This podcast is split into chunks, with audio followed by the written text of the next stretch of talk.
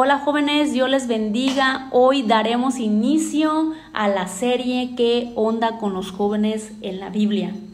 La Biblia tiene un alto contenido de mensaje de enseñanza para los jóvenes. Y hoy quiero hablarte del texto que se encuentra en Génesis 8:21, que dice así, y percibió Jehová olor grato y dijo Jehová en su corazón, no volveré más a maldecir la tierra por causa del hombre, porque el intento del corazón del hombre es malo desde su juventud.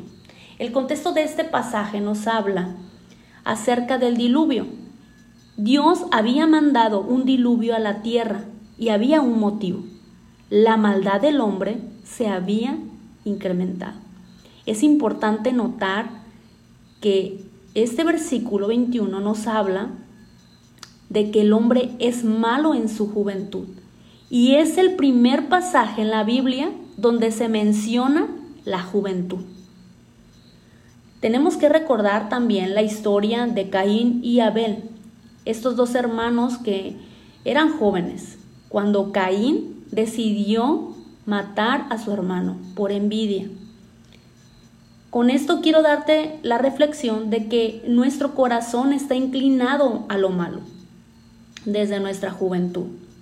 Noé tuvo la oportunidad de salvarse junto con su familia por haber subido al arca y hacer lo bueno delante de Dios.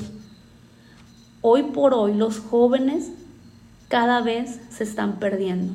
El mundo sigue incrementando su maldad.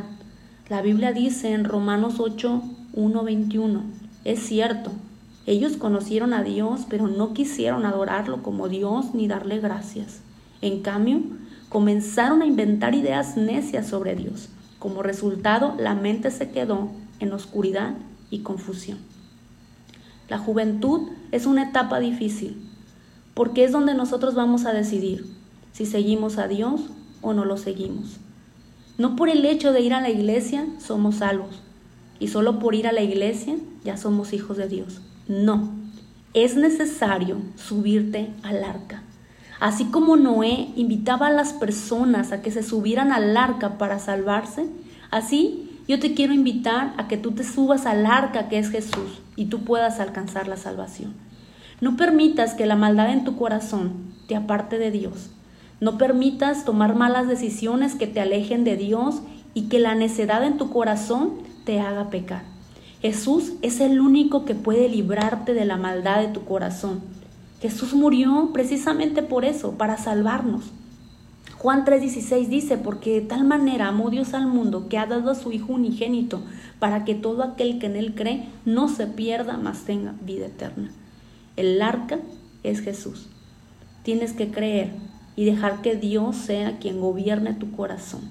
Y solamente así recibirás la limpieza en tu corazón. Quiero invitarte a que tomes esta reflexión y que analices tu vida y no permitas que la maldad de tu corazón te domine. Entrégale tu vida a Dios y dile, Señor, yo quiero darte mi juventud y seas tú quien gobierne mi corazón. Quiero ser tu hija o tu hijo. Quiero entregarte mi vida para siempre. Gracias, Señor, por esta palabra. Dios les bendiga.